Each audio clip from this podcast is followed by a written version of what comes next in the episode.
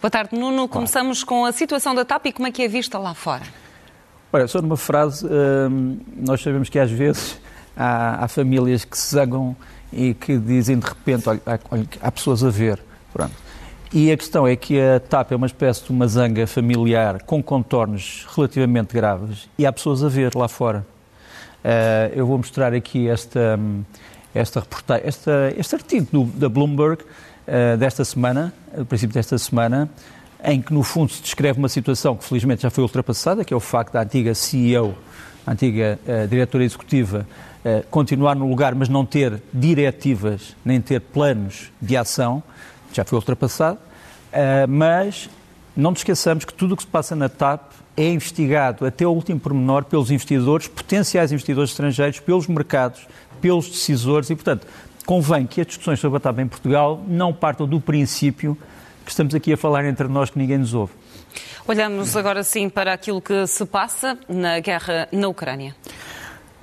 Primeiro é uma boa notícia, é que nesta Páscoa foram libertadas eh, mais algumas centenas de pessoas que estavam num regime de prisão, algumas delas de alguma idade, eh, do lado ucraniano, pelo menos 130.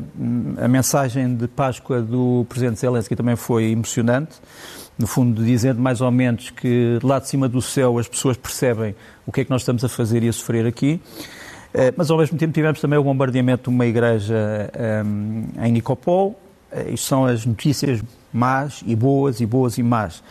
Depois, o que eu posso dizer é que se vive neste momento na Ucrânia, uh, quer do lado do invasor russo, quer do lado do invadido ucraniano, um regime de alta ansiedade.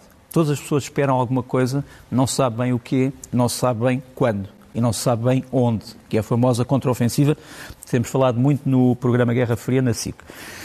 Uh, alguns elementos um bocadinho de farsa no meio disto, uh, não apenas de, eh, de, de, de romance épico.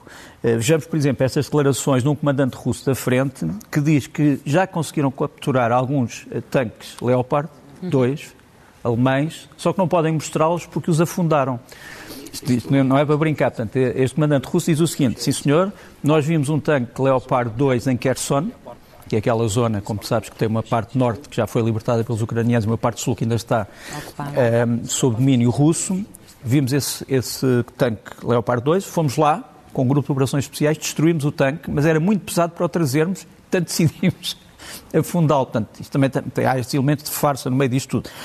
E depois há as interrogações sobre se o equipamento que eh, foi prometido à Ucrânia está mesmo a chegar, se está a chegar aos, como se costuma dizer, aos soluços está demorando demasiado tempo ou se já lá está uh, secretamente para que uh, ninguém possa saber, nem sequer o nosso, o nosso um, eh, luso-descendente Jacques Teixeira, quer dizer, ninguém, ninguém saber onde é que está. E uh, uma das imagens que nós temos uh, mais recentes é de, destes tanques Abrams, ou carros de combate. Eu agora vou usar a palavra tanques para não complicar. Uh, estes carros de combate Abrams, do exército americano, que já estão aqui... Um, Abrams alguns.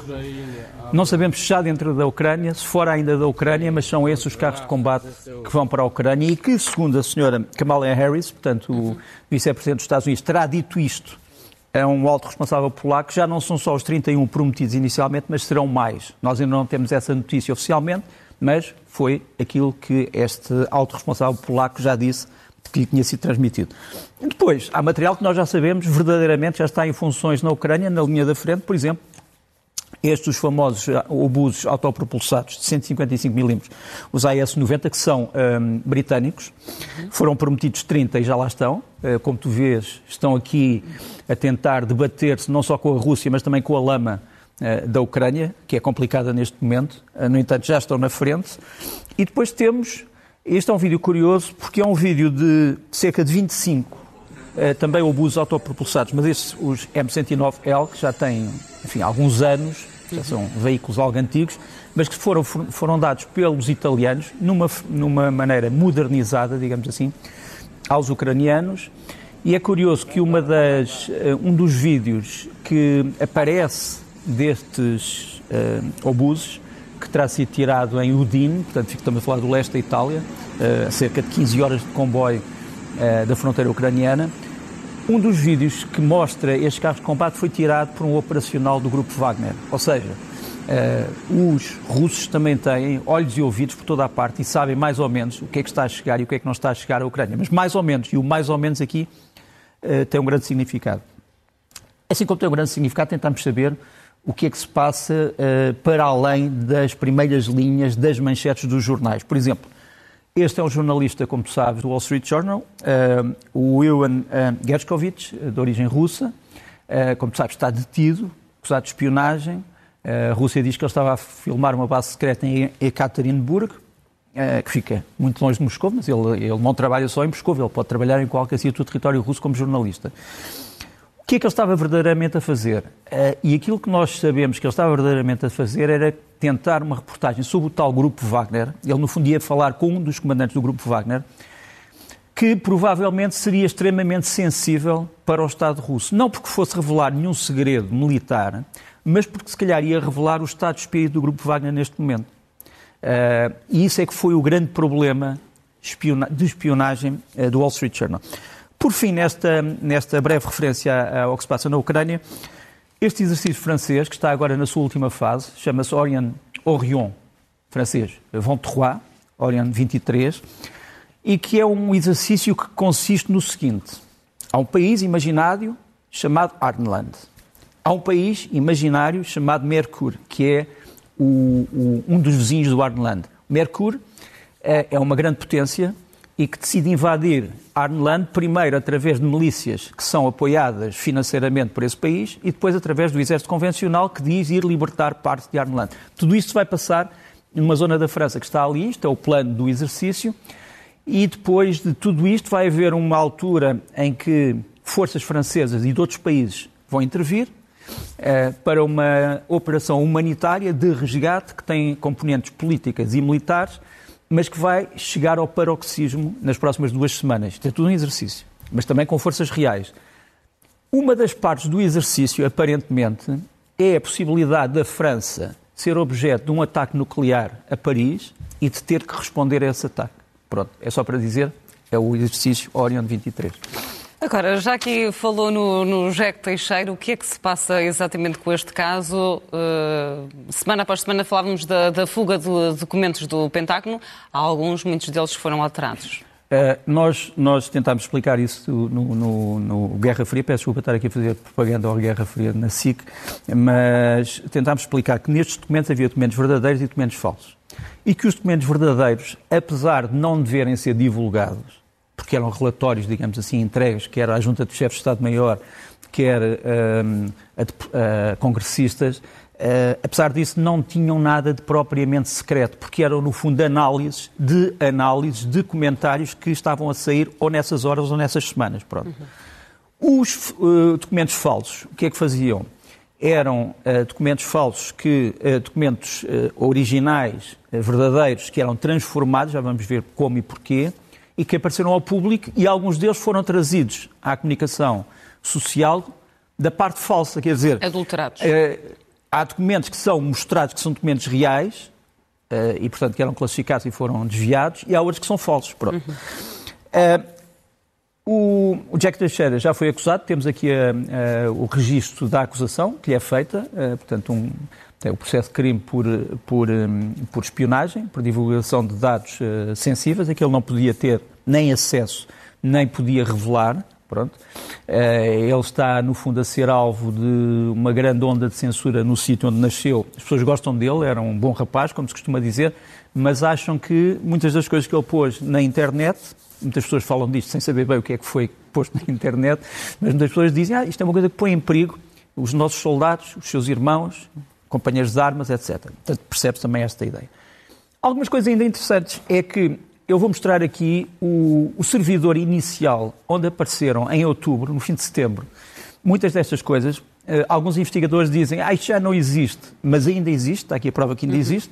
O servidor está alojado no Discord, que é uma, é uma, enfim, uma rede uh, de discussão de determinados temas, uns mais ou menos sérios, outros muito sérios, desde jogos de guerra tem outro tipo de coisas. O nome, eu não vou aqui dizer porque é que o nome aparece, mas não é um nome, digamos assim, muito, muito usual entre pessoas civilizadas, mas seja como for, portanto, este é o, é o, o Tax Shaker Central da Discord, onde começaram a aparecer estes documentos. Uhum. E depois temos ali uh, Donbass Devushka, a menina do Donbass, que assim é um site russo, que aliás se afirma guerra da informação estilo russo.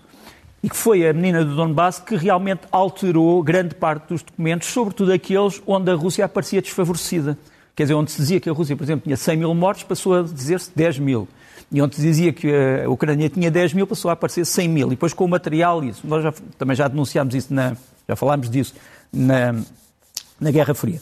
Agora, posso dizer uma coisa. Ao lado dos americanos, como o, o nosso amigo Teixeira, eh, que acham que isto não faz mal a ninguém, há aqueles que acham que a Ucrânia é uma causa que para eles é sagrada e, portanto, lutaram por ela, mesmo não sendo cidadãos da Ucrânia.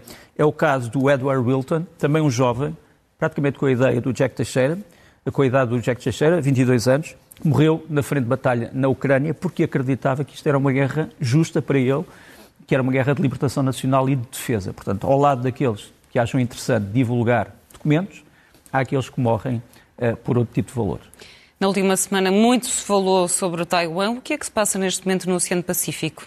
É, é curioso estarmos perante o Oceano Pacífico, mas que é, de certa forma, o centro de muitas guerras e de muitas tensões. A primeira observação que eu gostava de fazer é que, talvez às vezes não nos lembremos disso, mas o Oceano Pacífico é o único oceano do mundo onde estão presentes as marinhas de guerra das maiores potências, de todas as maiores potências. Quer dizer, enquanto que o Atlântico estão só algumas, enquanto que no Índico estão só algumas, um, e na Australásia também há algumas, ali no Pacífico estão todos. As maiores marinhas do mundo estão ali. Estados Unidos, China, Rússia, Índia, Japão, Coreia do Sul, uh, todas elas, estão, uh, a aliança entre o Reino Unido e a Austrália, todas elas, no fundo, têm exercícios ou bases, ou pessoas, ou, ou meios ali.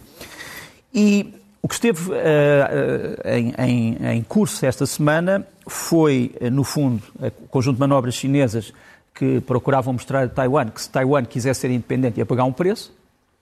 Uh, ninguém acredita que a China está disposta, esteja disposta a que esse preço seja pago também pela China com muitos mortos e, sobretudo, com a atomização de Taiwan. Ninguém espera uma guerra atómica sobre Taiwan. Mas uh, convém referir que todos aqueles poderes que vivem naquela zona estão extremamente bem armados. E Taiwan, uh, que se chama a si própria República da China, para se distinguir da República Popular da China, Taiwan está muito melhor armada ou muito mais bem armada, se quiseres, do que estava a Ucrânia quando foi a invasão da Rússia. Quer dizer, eh, Taiwan tem muitos sistemas de armas que a Ucrânia não sonhava sequer que podiam existir. Por exemplo, vou-te mostrar aqui, um, ehm, estas fragatas que foram modernizadas são as fragatas invisíveis de fabrico francesas, Lafayette, que aqui, uh, aqui tens um exemplo que é o Kangding, Changding, uh, uma fragata da, República, da República da China, Taiwan, que está armada, entre outros, com estes mísseis. Estes mísseis são mísseis supersónicos com alcance de pelo menos 400 km.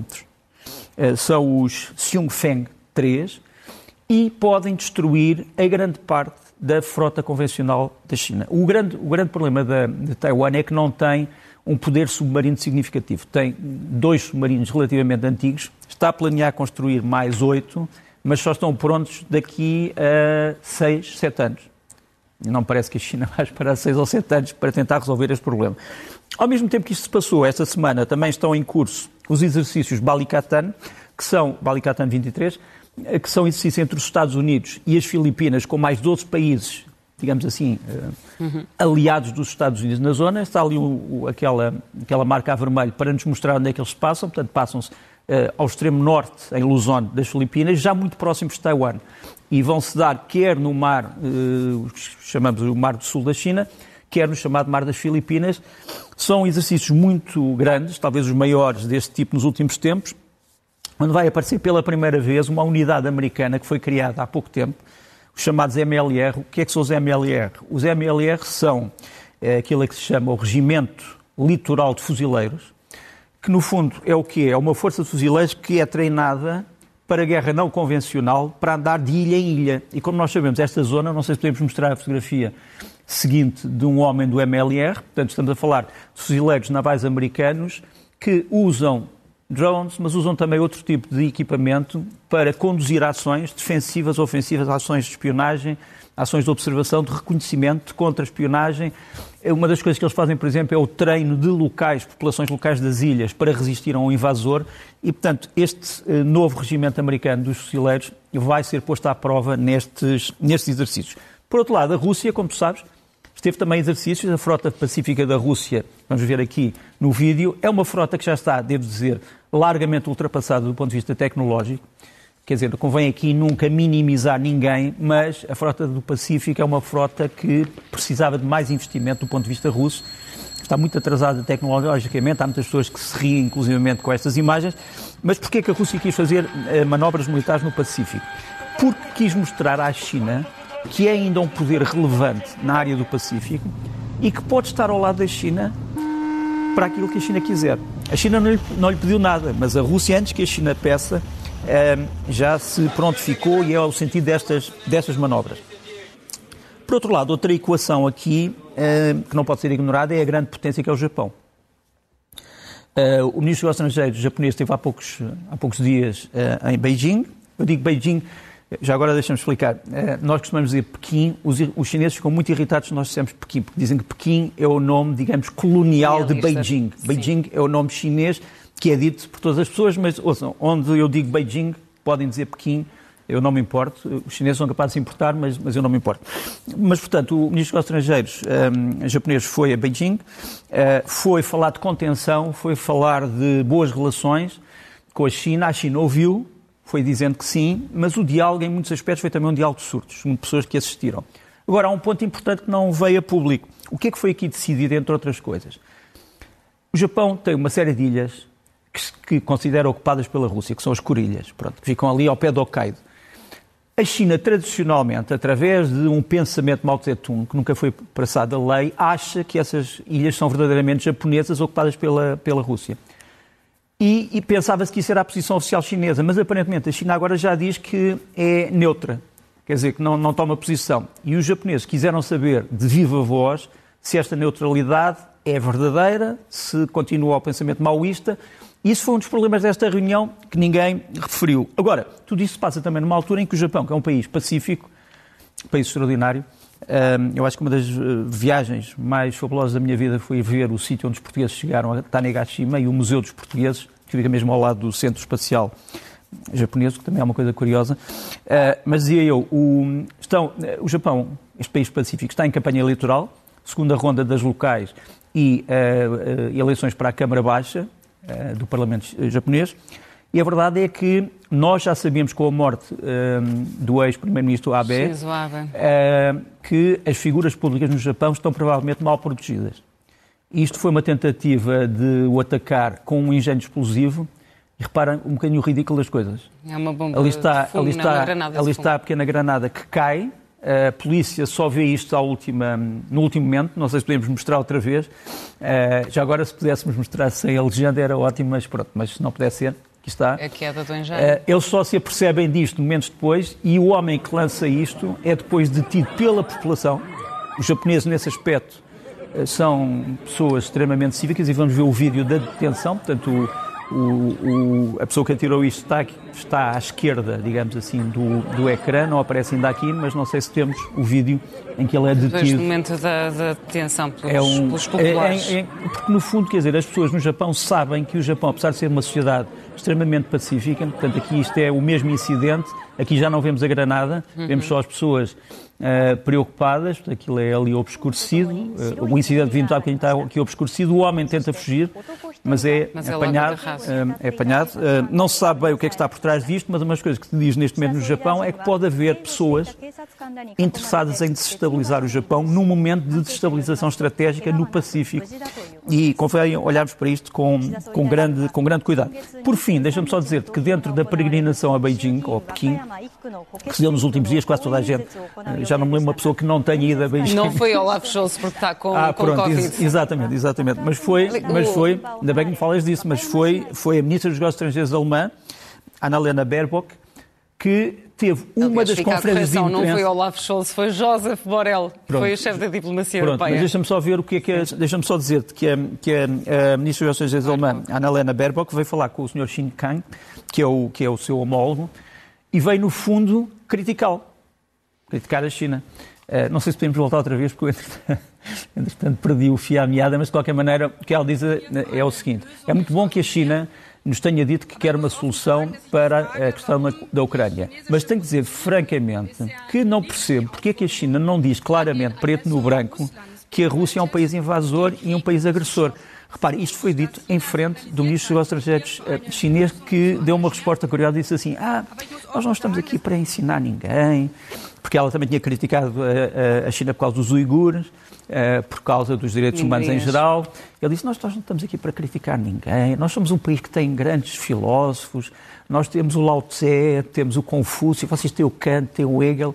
Pronto. Uh, acabou assim, mas todas as pessoas perceberam. Ah, ele depois convidou-a para uma longa viagem no chamado comboio bala, onde os dois estavam com ar de poucos amigos, mas, enfim, Faz Compreendo. Parte, faz, parte, faz parte diplomacia. Por cá, a propósito da Lei de Programação Militar, esta semana vamos olhar para a Marinha. Olha, uma boa notícia é que a Lei de Programação, a, a, a proposta de lei do Governo de Programação Militar vai ser finalmente discutida na Assembleia da República no dia 3 de maio. Uhum.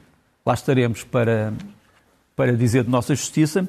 Eh, é o, é o, terceiro programa que eu faço sobre a Lei de Programação Militar, agora sobre a Marinha, como, como referiste. Uh, salientar uma boa notícia para a Marinha, que a Marinha estava especialmente pauperizada, sem fundos, sem meios, uh, e recebe, ao fim de 10 anos, enfim, são 10 anos, mas pronto, recebe mais 500 milhões de euros do que recebe o Exército e do que recebe um, a Força Aérea. Portanto, dos três ramos, é aquele que recebe mais dinheiro, mas também é aquele que precisa de mais coisas se não nos esquecemos. Deixa-me mostrar aqui a, a imagem.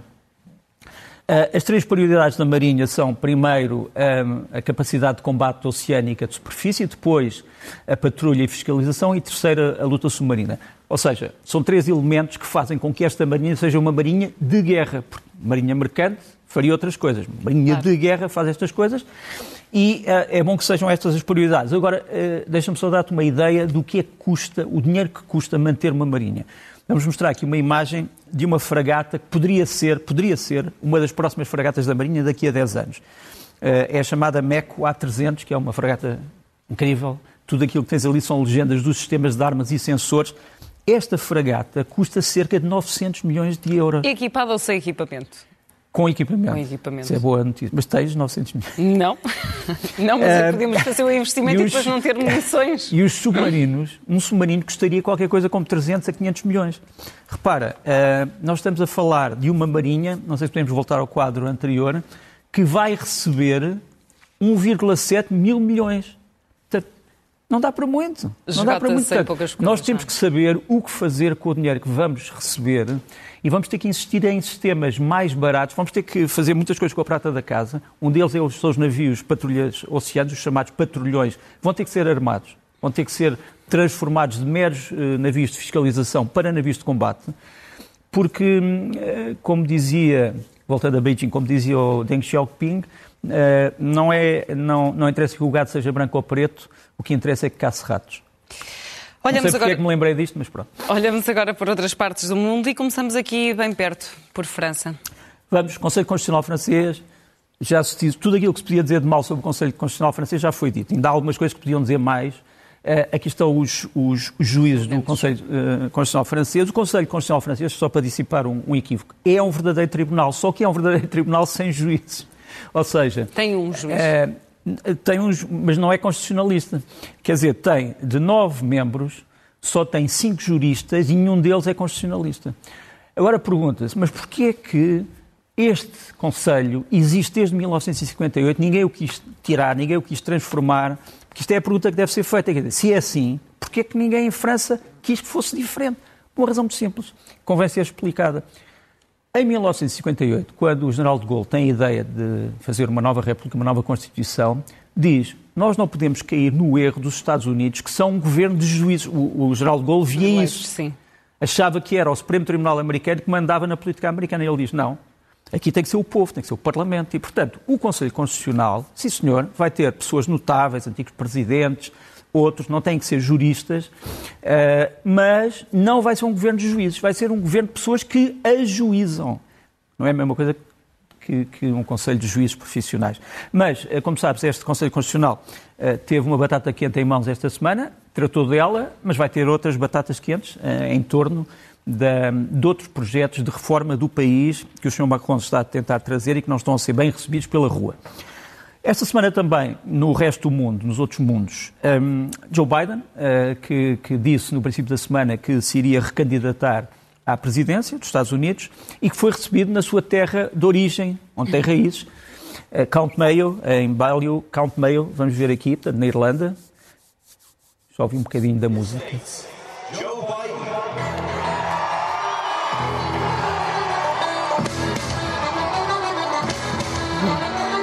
Foi realmente ao, ao som de música tradicional irlandesa que Joe Biden aparece. Um, ele vai recandidatar-se. Ainda não sabemos quem será o seu companheiro de recandidatura.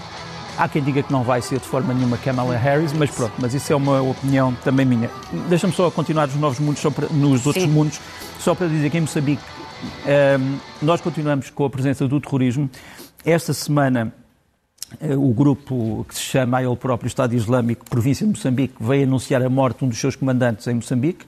Este homem, que é identificado como Mustafa al-Tanzani, nós sabemos que ele era um comandante que estava numa zona da Tanzânia chamada Kitaya, que também tinha estado em Moçambique, em Nangad, em Adreman, que era ativo no Rovuma. Ele foi, aparentemente, abatido numa operação militar da SAMIM, que é o, o órgão da, da SADEC, que está neste momento em Moçambique, o órgão militar. Uh, o que é mais sinistro no meio disto tudo é que esta proclamação da sua morte aparece num sítio eletrónico do Daesh que tem como servidor um servidor sul-africano que depois remete para um servidor americano. Uh, enfim, é só, uma, é só algo que eu gostava de, de realçar aqui. É inevitável também falar na situação particularmente grave no Sudão. Nós, obviamente, não tínhamos aqui tempo para falar da história do Sudão, um, que já foi um dos países mais importantes de, da África antes de se separar do Sudão do Sul. Portanto, hoje, aquilo que nós chamamos hoje Sudão é o, Sudão do, o antigo Sudão do Norte. Do norte. O Sudão do Sul já foi uh, desde 2011. Uh, o Sudão do Norte foi uh, governado por um senhor chamado Omar al-Bashir, que, é, que, foi também levado ao, ao Tribunal Penal Internacional, tentou-se que ele fosse levado eh, considerado eh, culpado de muitos crimes de guerra. Ele esteve no poder até 2019. Em 2019 há uma revolta popular que dá origem a um golpe de Estado. Um, o golpe de Estado em 2021 uh, eh, acaba por acabar. Depois há um novo golpe de Estado em 2021 que acaba com o poder civil, que nós achávamos que era altamente promissor, e depois uma nova, um novo golpe de Estado um, em 2021, no fundo, tivemos dois golpes de Estado, digamos assim, um, um, para derrubar o poder militar, o primeiro, e depois outro para derrubar o poder civil, o segundo. Qual é o problema hoje deste país de 500 milhões de pessoas que, uh, de 500 milhões, não, 50 milhões de pessoas, quase 50 milhões, que é um grande produtor de petróleo, e qual é o grande problema? O grande problema é que há não um, mas dois exércitos. Quer dizer, há o exército, e vamos mostrar isso nesta fotografia, há o exército que chamamos forças convencionais, do senhor uh, comandado pelo general Abdel Fattah al-Burhan, que nos aparece ali à direita, e à esquerda ao comandante de um outro poder, que são as chamadas Forças de Intervenção Rápida, o senhor Mohamed Hamdan Dangalo, que era o comandante de uma das forças mais sinistras da um, eh, história sudanesa, os famosos Janjavid. Os Janjavid eram, no fundo, eh, uma espécie de tribos esclavagistas que massacraram a população do Darfur. A Darfur é, digamos, a parte ocidental do Sudão e esta, esta espécie de Estado dentro do Estado revoltou-se agora contra as Forças Armadas. E, portanto, nós temos aqui duas forças militares bastante bem equipadas. A diferença é que uma delas não tem aviação, as forças de reação rápida não têm aviação e as outras têm. Mas quem está a sofrer nisto, mais uma vez, é o povo sudanês. E como diz Anthony Blinken, é uma oportunidade para apostar efetivamente num governo de transição liderado por civis? É, mas isso é, o, sim, mas isso é o que se tem feito praticamente desde 2019. Quer dizer, a revolta popular deu origem a um acordo entre civis. Esses civis acabam por ser eh, derrubados por um governo militar. Esse governo militar continua, mas mesmo o governo militar neste momento não se entende porque estes homens dos antigos Janjavid querem ser integrados nas Forças Armadas, mas à sua maneira, e as Forças Armadas querem integrar só aqueles que não são culpados de crimes graves. Um, e, portanto, eu não vejo, sinceramente, infelizmente, uma resolução muito rápida para isto. Uh, tenho muita pena porque o Sudão é um grande país e, e merecia outra coisa. É uma situação que vamos continuar a acompanhar. Passamos uh, para os livros da semana. Muito rapidamente, um antigo prémio Nobel uh, da literatura, Knut Hamsun, muito controverso, uh, Sob a Estrela do Outono, é um dos seus grandes romances que nos aparece aqui. Depois do Philippe Tirot e do Roberto Zaghi, dois grandes autores de banda desenhada, um grande álbum chamado Macno, que é sobre a revolta camponesa e operária na Ucrânia a seguir à queda do, um, do, do czar. Portanto, a Ucrânia, por um breve momento, quis ser independente a seguir à queda do czar, mas foi subjugada pelos bolcheviques que achavam que estes homens e estas mulheres, ou estas mulheres e estes homens, eram perigosos anarquistas e que iam, no fundo, destruir a própria ideia do bolchevismo e isto foi esmagado no sangue. E, mas o Macno é uma, grande, é uma grande história e que eu gostava de ver traduzido em banda desenhada em português. Se já foi traduzido ah, nos, nos últimos dias, peço desculpa, mas eh, se foi traduzido, parabéns. Se não foi traduzido, por favor, traduzam. Do Ben McIntyre, um outro livro, Agente Sónia, sobre aquela que foi talvez a maior agente da União Soviética no fim da Segunda Guerra e princípio da chamada Guerra Fria. Ela chamava-se Ursula Hamburger, eh, originariamente Ursula Kuczynski. Era uma, homem, era uma mulher que acreditava firmemente na União Soviética, achava que a União Soviética era o comunismo e o comunismo era a União Soviética. Eh, foi uma das poucas que, a seguir à queda do muro de Berlim, veio para a rua dizer: não, nós estávamos certos, vocês é que estão errados. Mas tem que ler a história. A gente Sónia é, um, é uma grande história. E depois, a cozinha portuguesa no mundo o Mundo na Cozinha Portuguesa, História Global da Alimentação Portuguesa, orientação de José Eduardo Franco e Isabel Drummond Braga, uh, o que mostra, onde mostra que, que, a nossa universalidade não é só uh, na literatura e na história, também na alimentação. Nos filmes da semana? Dois filmes. Sombras Brancas, do Fernando Vendrell, um filme muito interessante sobre um romance uh, do Cardoso Pires, que é, no fundo, um momento em que ele esteve quase a morrer. Uh, como é que é uma pessoa que, de repente, descobre que não se lembra nada sobre si próprio, sobre os outros, quem são, quem não são. Uh, muito bem feito, Sombras Brancas.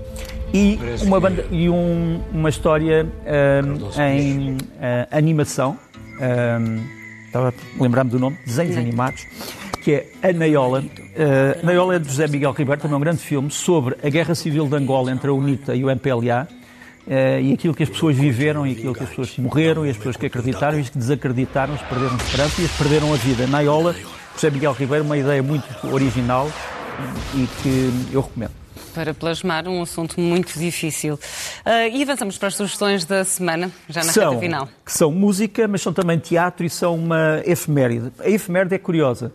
Anzac. Anzac era, foi o corpo expedicionário australiano e neozelandês que participou na Primeira Guerra Mundial e que foi deglutido, infelizmente, eh, na Batalha de Gallipoli, que muitos eh, conhecerão, onde estiveram nas decisões desastrosas alguns grandes chefes militares que depois vieram a ser considerados grandes. Por exemplo, Churchill. Churchill teve uma atuação não propriamente muito brilhante nesta guerra, mas seja como for, quem pagou com as vidas foram os militares um, da Austrália e da Nova Zelândia. É curioso que a efeméride, que se uh, faz sempre no dia 25 de abril, este, este ano é no dia 22, e vai ser feita uma cerimónia em Lisboa, em Belém, no Museu dos Combatentes, uh, ali no Forte Bom Sucesso. Uh, portanto, os portugueses que queiram ir uh, ver estes homens que também combateram uh, do mesmo lado dos portugueses na Primeira Guerra, façam favor, Anzac em Belém. Depois, o teatro. O Filho, uma peça que eu diria uh, devastadora, uh, como são quase todas as peças do Florian Zeller, uh, sobre as famílias, as famílias que desagregam, as pessoas que pagam pelos outros, as pessoas perdidas, que não sabem bem o que fazer, porque também nós não conseguimos moralizar muito nestas situações. a encenação é de João Lourenço, teatro aberto, vai estar em palco bastante tempo, penso eu, porque vai ter um grande sucesso do público. Estreou ontem e vale a pena ser visto o filho do Florian Zeller. E Na músicas. Música. Olha, músicas temos um grupo, já sei que não é o, te, é o teu estilo de música preferido, mas é o, o chamado metal progressivo. Eu adoro. Adoras? Ah, Sim, eu estou. Não, agradeço foi, sempre o final do nosso programa foi, também para ouvir para sugestões te, novas. Isto foi, isto foi para, te, para te obrigar a dizer quais são os teus gostos musicais. Mas seja como for, o grupo chama-se Needle, é um grupo português de Guimarães, lançou agora o Fall. Isto é uma das, uma das composições do ponto de vista do baterista.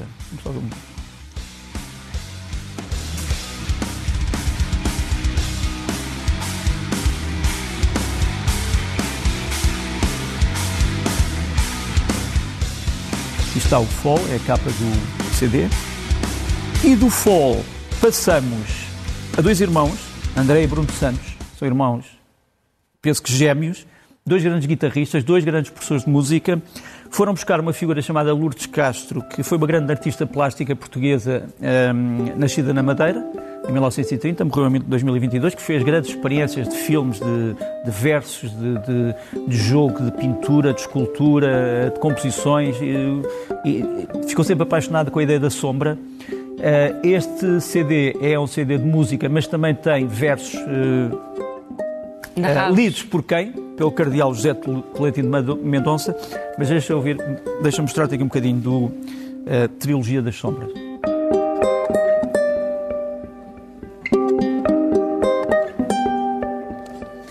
E pronto. Eu agora sei que já não temos tempo, mas peço tolerância, ponto, para vos mostrar um grupo extraordinário. Sou os Lisbon String Trio, Peixoto, Barreto e uh, Planels, com a voz, a grande voz da Sofia Vitória, que nos traz canções concretas e outras histórias. Também e é, uma, e é um cruzamento entre músicas de vários sítios do mundo, mas que acabam sempre por desaguar aqui nesta praia ocidental lusitana. Vamos ouvir, ouvir um bocadinho. Laranjas de tudo escrito em mil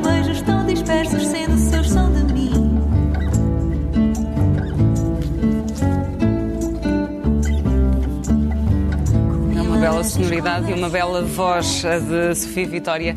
Nuno Rogério, como sempre, é um gosto. Até à Bom próxima. domingo. Obrigado. E é o som de Sofia Vitória e dos Lisbon String Trio que partimos agora para o intervalo. Até já.